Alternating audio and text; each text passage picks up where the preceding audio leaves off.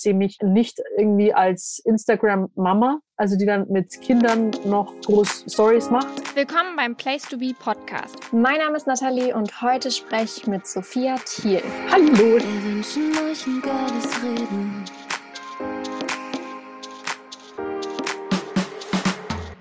Hallo Sophia. Wie geht es dir jetzt nach dem ganzen Chaos im neuen Jahr mit Corona?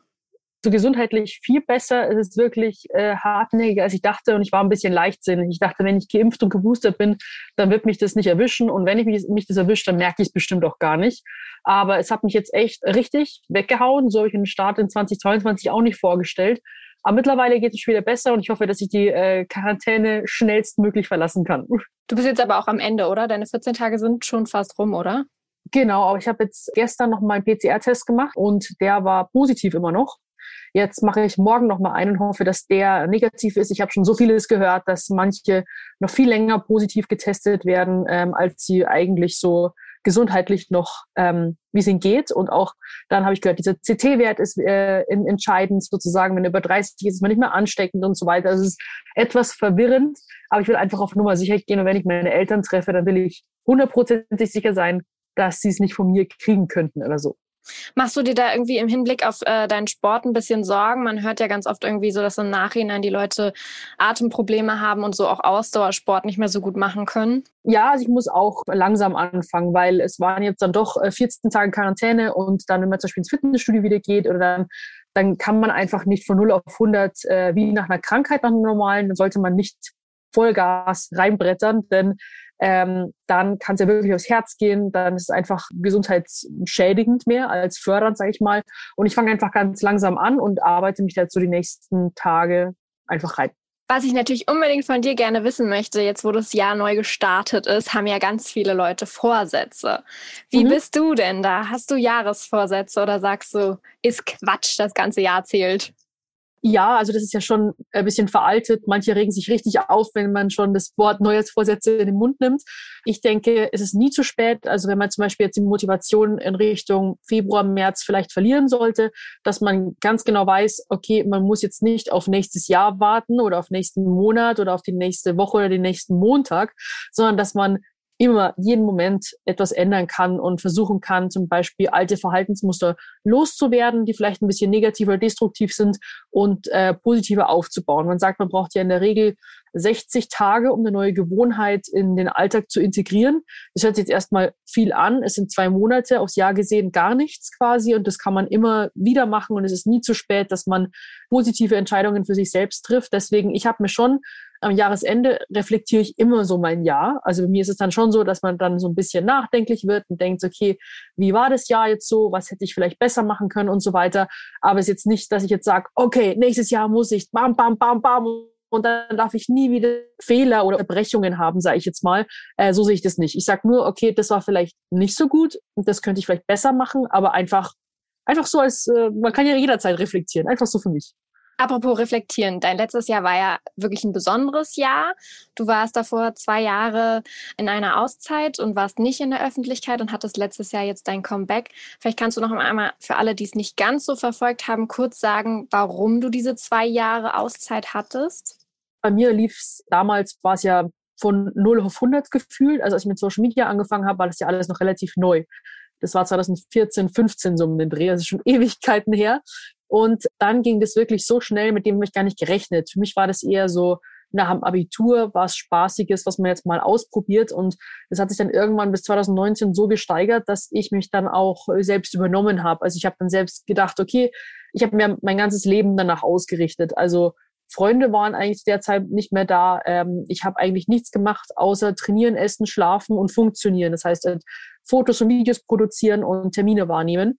Und das geht auf Dauer nicht gut. Also eben so gegen sich selbst auch arbeiten und äh, sehr viele Dinge aufgeben, da muss man schon echt hart gesotten sein. Ich habe gemerkt, dass ich immer mehr mich selbst so ein bisschen verliere und mich selbst so auflöse, so als Person und dass ich gar nichts mehr so wirklich empfunden habe, sondern ich wollte ja auch irgendwie, ich wollte auch selber, also in meinen Worten wollte ich auch eine Maschine sein, aber wir sind halt keine Maschinen so. Und das wollte ich halt eigentlich damals nicht akzeptieren.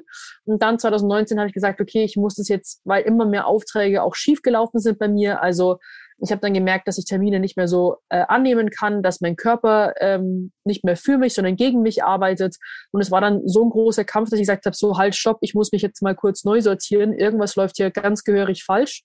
Privatleben sind dann auch viele Dinge nicht so gut gelaufen, wo ich gesagt habe, so ich muss jetzt von allem irgendwie davonlaufen. Bringt in dem Sinne ja nichts, wenn man sich ja immer mitnimmt. Aber es war für mich die schwierigste, aber auch wertvollste Zeit für mich selber auch persönlich, sage ich jetzt mal, dass ich eben vieles erstmal für mich anerkenne, dass ich an mir selbst arbeite, dass ich äh, ja so ein bisschen reflektiere, wo ich da auch hineingerutscht bin. Also wirklich ein schleichender Prozess. Und am Ende haben dann viele auch zu mir gesagt, die haben mich irgendwie gar nicht mehr erreichen können. Ich war eigentlich nur noch auf Autopilot. Ich bin gekommen, habe abgearbeitet und bin wieder gegangen und war total leer. Und das war für mich richtig gruselig, das zu hören, dass es in meinem, in meinem Umfeld irgendwie Leute auch äh, mitbekommen haben. Und dann bin ich fast zwei Jahre offline gewesen.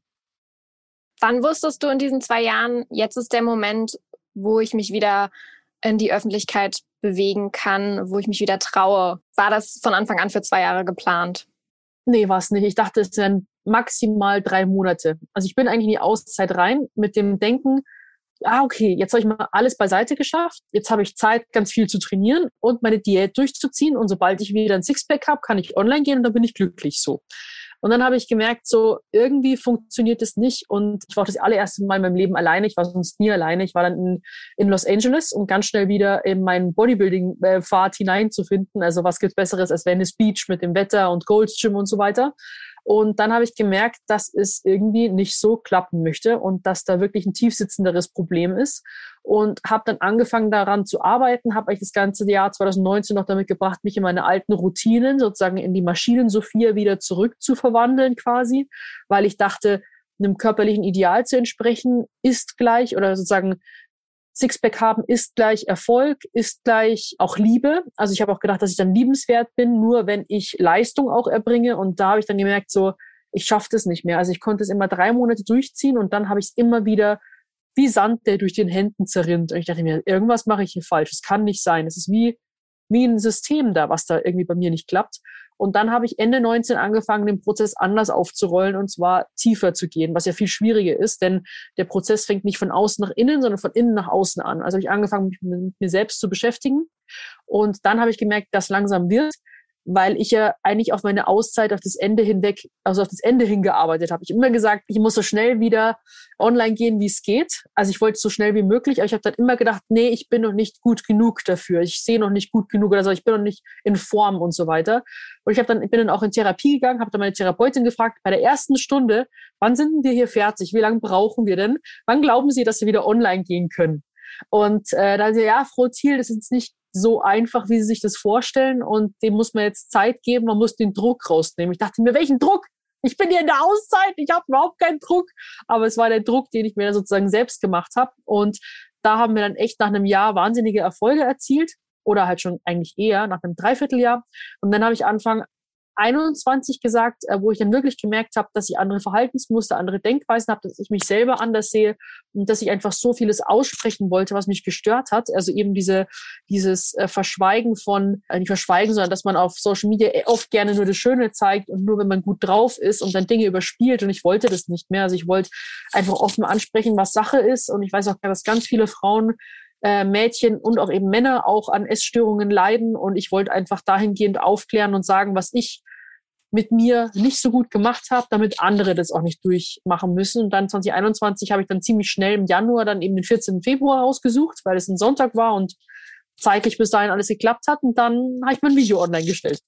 Was würdest du sagen, hast du an deinem Lebensstil verändert? Hast du jetzt so einen klar geregelten Tagesablauf oder gibt es da irgendeinen so Tipp, den du jetzt so mitgeben kannst für andere, die ähnliches durchmachen?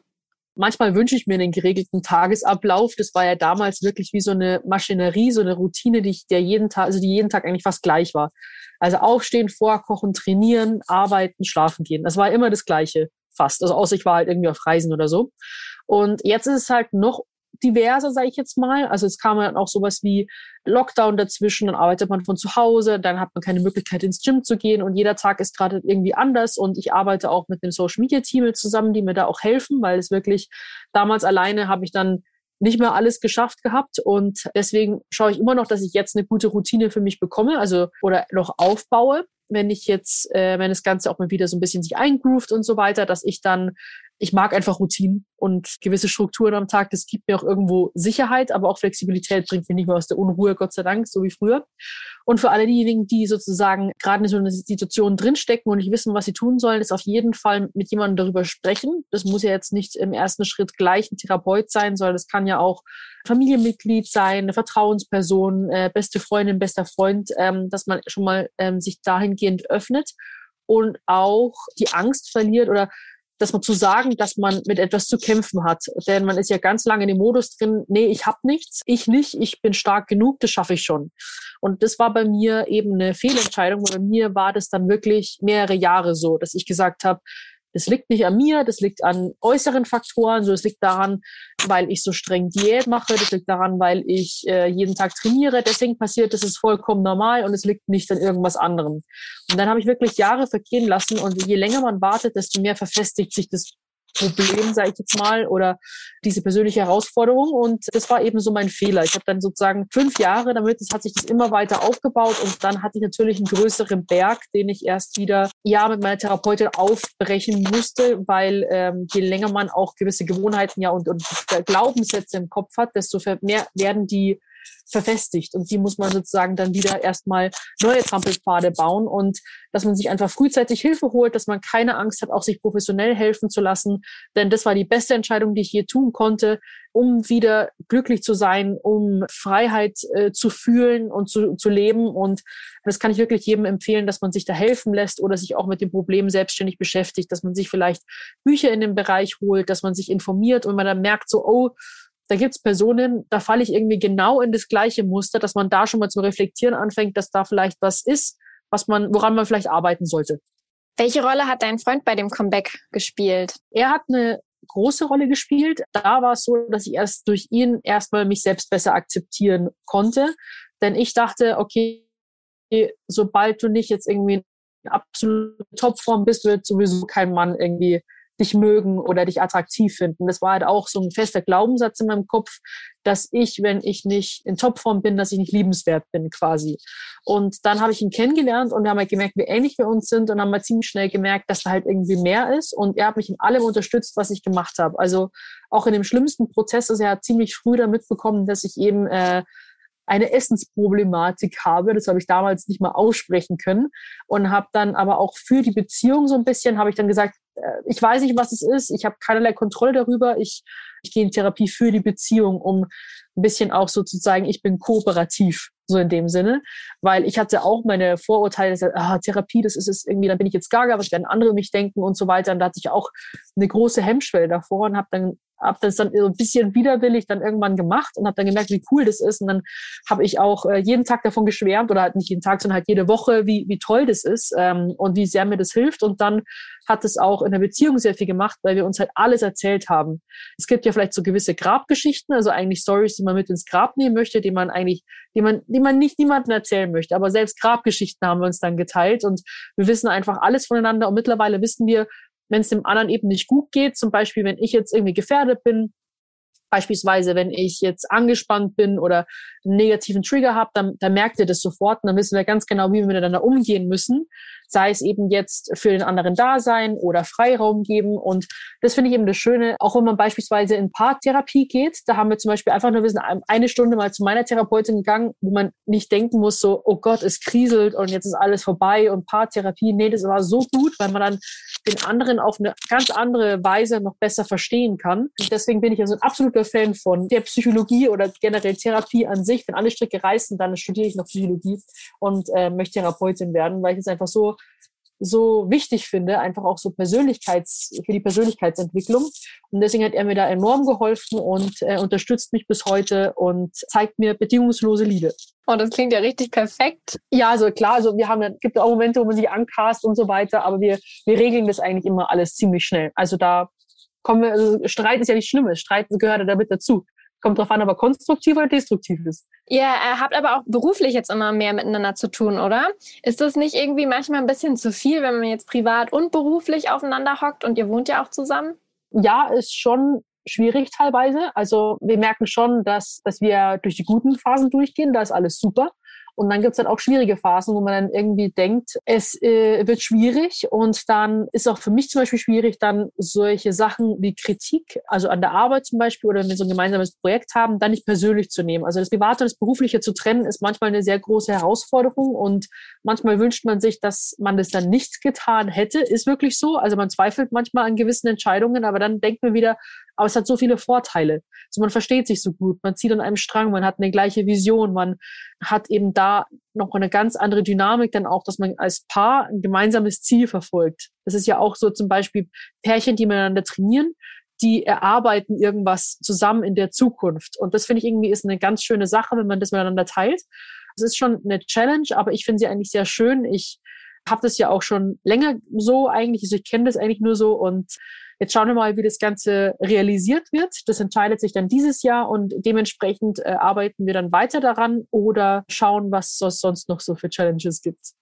Habt ihr da irgendwie so eine Art beruflichen Ehevertrag oder irgend sowas geschlossen? Weil man muss ja eventuell auch dran denken, nicht, will ich euch um Gottes Willen nicht wünschen, aber wenn es dann vielleicht mal auseinandergehen sollte, dass dann da irgendwie alles geregelt ist oder seid ihr da total, ja, wir gucken, was passiert? Also wir haben diesen ganz normalen mit dem Gesellschaftervertrag. Das ist ja so, wenn wir eine gemeinsame GmbH haben mit Geschäftsführern, dann ist es sozusagen da auch alles vertraglich geregelt, auf jeden Fall. Aber das finde ich auch sehr wichtig. Also im Ehevertrag denke ich mir auch, dass das eigentlich so, das ist ja so ein, so ein Ehevertrag ist ja ein schwieriges Thema bei vielen, wo man sagt so, hä, vertraust du mir nicht und was, was soll das, ist doch alles gut und so weiter. Aber man darf nicht so blauäugig an manche Dinge rangehen, egal wie sehr man sich auch liebt. Man, man wünscht sich das nie, aber man weiß nie, was in Zukunft kommt. Und aufgrund meiner Erfahrung eben auch, eben mache ich das eben nicht mehr so, ähm, alles so mündlich und äh, auf Vertrauensbasis, denn man weiß, wie gesagt, nicht, was die Zukunft bringt. Und dass man einfach sagt, dass man es ganz neutral regelt, vielleicht auch mit einem neutralen Dritten, finde ich vollkommen vernünftig, einfach, dass man da auch die Emotionen aus dem Spiel lässt, weil ich finde das einfach generell in der Arbeitswelt, aber auch privat wichtig. Und da muss man einfach ganz rational an die Sache rangehen und äh, muss die Emotionen kurz wegpacken, weil das, finde ich, eine sehr wichtige Entscheidung ist. Jetzt bist du zurück in der Social-Media-Welt und die ist immer noch genauso oberflächlich, wie sie vorher war. Vor allem im Bereich Fitness ist sowieso ein großes Thema. Hast du einen Tipp für junge Mädchen, wie sie mit dem ganzen Druck, auch dieses klassische Bild, was man auf Instagram vermittelt bekommt, umgehen können? Auf jeden Fall. Also es ist ja so, dass man eigentlich für Social Media fast schon einen Führerschein bräuchte, dass man sagt, ab einem gewissen Alter und dann musst du gewisse Kenntnisse haben und so weiter finde ich sehr wichtig, aber so kann man einfach wahllos konsumieren, sage ich jetzt mal. Und manchmal verliert man sich auch darin, dass man einfach sich auch wichtig, so wichtige Dinge im Kopf behält. Einmal, wem folge ich und tut es mir gut? Es gibt einfach Seiten, das kann, muss auch gar nichts Persönliches sein, von Personen oder von irgendwelchen, es gibt ja auch so Fitness-Motivationsseiten, wenn die in einem Druck auslösen, warum folgt man denen dann? Da muss man auch so einen gewissen Selbstschutz für sich entwickeln, sage ich jetzt mal, dass man einfach gewissen Seiten folgt, die einen motivieren, inspirieren und einem gut tun. Das, also manchmal gibt es ja Momente, da, da scrollt man einfach durch Social Media durch ähm, sieht eben diese ganzen Beiträge und danach geht man raus und fühlt sich vielleicht down oder niedergeschlagen. Und das ist manchmal auch vielleicht nur un also unterbewusst. Und dass man einfach äh, reflektiert, wie fühle ich mich eigentlich jetzt gerade und was könnte ich besser tun, damit ich mir, damit ich das besser und verantwortungsbewusster konsumieren kann. Und dass man eben erstmal da schaut, wem folge ich und dann auch ähm, gewisse Zeiten einplant. Und auch ganz wichtig, habe ich ein Leben auch noch offline. Dass man sagt, okay, eine ganz wichtige Zeit ist, wenn ich im Fitnessstudio bin, weil dann bin ich für niemanden erreichbar. Dann benutze ich mein Handy nur zur Musik hören und das war's dann auch wieder. Oder wenn ich mit meiner Familie am Wochenende bin, poste ich sehr, sehr wenig oder dann sind die Stories jetzt auch mal nicht so äh, voll gefüllt und äh, poste auch mal keinen Beitrag, weil das meine Zeit offline ist für mich. Und das darf man nicht vergessen, dass man auch diese Me-Time hat oder diese, diesen Ausgleich dazu. Und ähm, genau, das ist wirklich sehr wichtig, dass man da ähm, wirklich auf sich selber Acht gibt und schaut, okay, was tut mir gut, was tut mir nicht gut. Was sagst du denn so zum Thema Hate und ganzen Kommentaren, die man so bekommt? Liest du das noch? Hast du da mittlerweile eine Regelung gefunden? Du liest es einfach gar nicht? Gehst du auf Gespräche ein oder auch nicht? Seitdem ich angefangen habe, da war ja schon Hate schon immer mit dabei. Also man kann es ja nie allen recht machen. Das ist leider schon Normalität und gehört zu Social Media fast schon dazu. Unvermeidbar, leider. Aber ähm, ich habe schon immer eigentlich meinen Fokus immer auf die positiven Kommentare äh, gerichtet, die sowieso den Großteil ausgemacht haben. Es war schon immer so, dass es 90, 95 Prozent immer positiv waren. Und dann habe ich mir gedacht, dass ich mir, mich um die kümmere und sozusagen darauf reagiere und antworte. Und habe die anderen auch einfach immer stehen gelassen und, und ignoriert. Das Lustige war, dass bei, äh, bei Hate-Kommentaren meistens dann auch die Community dann selber drunter reagiert hat, von wegen, was soll das und warum äh, bist du überhaupt hier und so weiter. Und dann haben sich, hat sich die Community quasi um die Hater gekümmert. Das fand ich immer ganz lustig. Aber ähm, ja, jetzt ist so, dass ich auch manchmal Leute anschreibe, weil ich deren ja, Gedanken verstehen möchte, äh, wenn sie sowas machen. Also mir käme das niemals auf die Idee, dass wenn ich einen Beitrag sehe, der mir vielleicht einfach, keine Ahnung, nicht, nicht so zusagt, dass ich dann stehen bleibe und etwas Negatives kommentiere. Ich verstehe es einfach nicht. Bei mir ist es so, dass ich, wenn ich irgendwas sehe, dann, dann scroll ich einfach weiter, denke mir, okay, und dann geht's weiter. Dann habe ich manche angeschrieben, was denn das Problem ist. Und dann sind dann wirklich auch teilweise Diskussionen entstanden. Es wird, Hate wird meistens immer nur mit der eigenen Meinung gerechtfertigt, was ich auch irgendwie schwierig finde, wenn man sagt, ja, ist ja, Hater haben, also Hater sagen, das ist nur deren Meinung, aber es ist halt einfach Hate unterm Strich. Punkt. Manche entschuldigen sich dann am Ende und, sa und sagen dann, es tut ihnen voll leid, so meinten die das nicht und äh, finden das voll super, was ich mache und so weiter. Und man, man kann das echt nicht ernst nehmen. Also ich denke, das ist wirklich so, dass man Hate wirklich nicht verstehen muss. Das sind dann wirklich vielleicht Emotionsausbrüche, Unzufriedenheit, die da jetzt so das Ventil findet. Deswegen muss man sich damit echt nicht aufhalten. Man kann sich schützen, indem dass man, wie gesagt, ja auch diese Me-Time immer hat, dass man hier und jetzt ist. Ja, manchmal verliert man sich gedanklich in diese Social-Media-Welt und denkt dann, oh mein Gott, was ist da, was ist das? Und es ist ja nur digital quasi. Es ist nicht das Leben im Hier und Jetzt. Und da ist auch ganz wichtig, was ist mir wirklich wichtig, was tut mir gut. Und das holt mich, das holt mich zum Beispiel immer in dem Moment so, ich hocke jetzt hier in meiner Wohnung und es ist alles gut. Hätte ich diesen Kommentar zum Beispiel nicht gelesen, dann wäre mein Tag vielleicht anders verlaufen in dem Sinne. Deswegen ist es, man muss dann immer diese, die Welten auch dann so ein bisschen trennen, wenn man da raus ist, dass man so wegsperrt quasi. Anfang des Jahres gab es viele YouTuber, die gesagt haben, nee, wir wollen mit Social Media nichts mehr zu tun haben. Wir haben das jetzt lang genug gemacht. Druck und alles, was dazu kommt, wollen sie nicht mehr. Melina Sophie gehörte dazu oder auch Joey's Jungle. Was sagst du dazu? Ich fand's krass, als ich es gesehen habe. Ich habe dann auch äh, Melina geschrieben, dass ich diese Entscheidung vollkommen nachvollziehen kann und ihr alles Gute wünsche und Respekt auch für diese Entscheidung, weil es ist schon so, das ist ja einfach, das Influencer-Dasein ist einfach auch ein Job. So, und du, du ist genauso, wenn du jetzt quasi kündigst und dann irgendwo Neues weitermachst. Und ich habe mir das auch schon oft überlegt. Bei mir in meinem Fall jetzt eben Selbstzweifel, dass ich gesagt habe, ich kann da nicht mithalten, ich bin nicht gut genug für als Influencer und so weiter. Habe aber dann gemerkt, dass es mir eigentlich total viel Spaß macht. Also ich mag das einfach, wenn du ein YouTube-Video machst, was total irgendwie, zum Beispiel meine Eisbade-Videos mag ich total gerne. Oder mit Wim Hof oder mit inspirierenden Persönlichkeiten, die einfach Mehrwert liefern. Denke mir, wenn das dann irgendwie geschnitten wird und dann so wie so ein, das, diese fertige, so Torte quasi, die so verziert ist und dann mit der Kirsche oben drauf und dann kannst du sozusagen die rausgeben. Das finde ich irgendwie total schön. Oder auch Fotoshootings machen mir Spaß oder eben auch diese, dieses Moderierende, also in der Öffentlichkeit macht, macht mir schon Spaß. Nur in dem Sinne, was ich dann mit mir zu kämpfen hatte, war halt dann immer so diese Schwierigkeit. Deswegen, ich verstehe deren Entscheidungen und denke, das ist eben eine sehr mutige Entscheidung. Ich war schon auch ein bisschen baff quasi, aber ähm, ich weiß auch, dass für mich Social Media irgendwann Ablaufdatum hat. Also ich sehe mich nicht irgendwie als Instagram-Mama, also die dann mit Kindern noch groß Stories macht. Also ich weiß auch, dass für mich irgendwann zu Ende ist, aber bis dahin genieße ich das noch sehr. Ach Quatsch, das heißt, du weißt sozusagen, wenn du irgendwann Kinder bekommst, ist das sozusagen der Moment, wo du sagst, du verabschiedest dich aus dieser Welt. Ich denke schon. Es kann sein, dass es vielleicht dann irgendwann im Lauf, wenn die Kinder dann vielleicht auch da sind, also ich weiß ja auch gar nicht, ob das dann passiert oder was die Zukunft so bringt, aber ich denke, also vor allem, wenn ich Kinder haben werde, dann würde ich ja auch sehr viel auch aufgeben. Also dann brauche ich mir nicht vorstellen, dass ich jetzt irgendwie den ganzen Tag dann irgendwie nur im Flieger sitze und jeden Tag ins Fitnessstudio renne und meine Kinder abgebe. Das wäre nichts für mich. Da würde ich dann auch, also das ist ja auch dann das Ziel, glaube ich, als Influencer, dass man irgendwo sein Alter, fürs Alter auch dann irgendwas zurechtlegt und vorbereitet, dass man auch offline weiter arbeiten kann in dem Sinne. Wenn ich irgendwann eine Familie habe, dann ist es, glaube ich, auch mit Social Media dann zu Ende. Also ich würde jetzt nicht dokumentieren, wie das Kinderzimmer ausschaut und wie meine Kinder aufwachsen. Ist ja auch schon mal eine schöne äh, Sache, dass du das so klar sagen kannst und so weißt. Wo ich es irgendwie auch mal interessant fände, jemanden zu sehen, der dann irgendwann auch mal älter ist. So, es gibt keine richtig alten YouTuber. Mit 18, 19 habe ich damals angefangen und das ist eben so das Alter vieler Influencer. Also es kommt ja jetzt eine komplett neue Generation eben auch mit TikTok hinterher, wo ich dann denke, ich gehöre zu den Alten. Also ich bin jetzt irgendwie äh, nicht mehr so jung ähm, und da gibt's ja auch welche, die noch viel früher anfangen. Und dann denke ich mir schon so, das ist halt einfach äh, eine sehr junge Welt, sage ich jetzt auch, weil bei manchen Dingen kommt man sich dann wahrscheinlich auch einfach komisch vor, wenn man als 40-Jährige äh, manche TikTok-Tänze aufführt. Aber es kommt gleich auf die Person drauf an. Es kann auch vollkommen witzig sein, aber manchen, es gibt schon manche Trends, da fühle ich mich jetzt zu alt und ich bin jetzt dann fast 27. Wie ist denn das überhaupt, wenn du YouTube-Videos machst? Machst du das einfach irgendwie nach Laune oder was dir irgendwie gerade als Thema begegnet?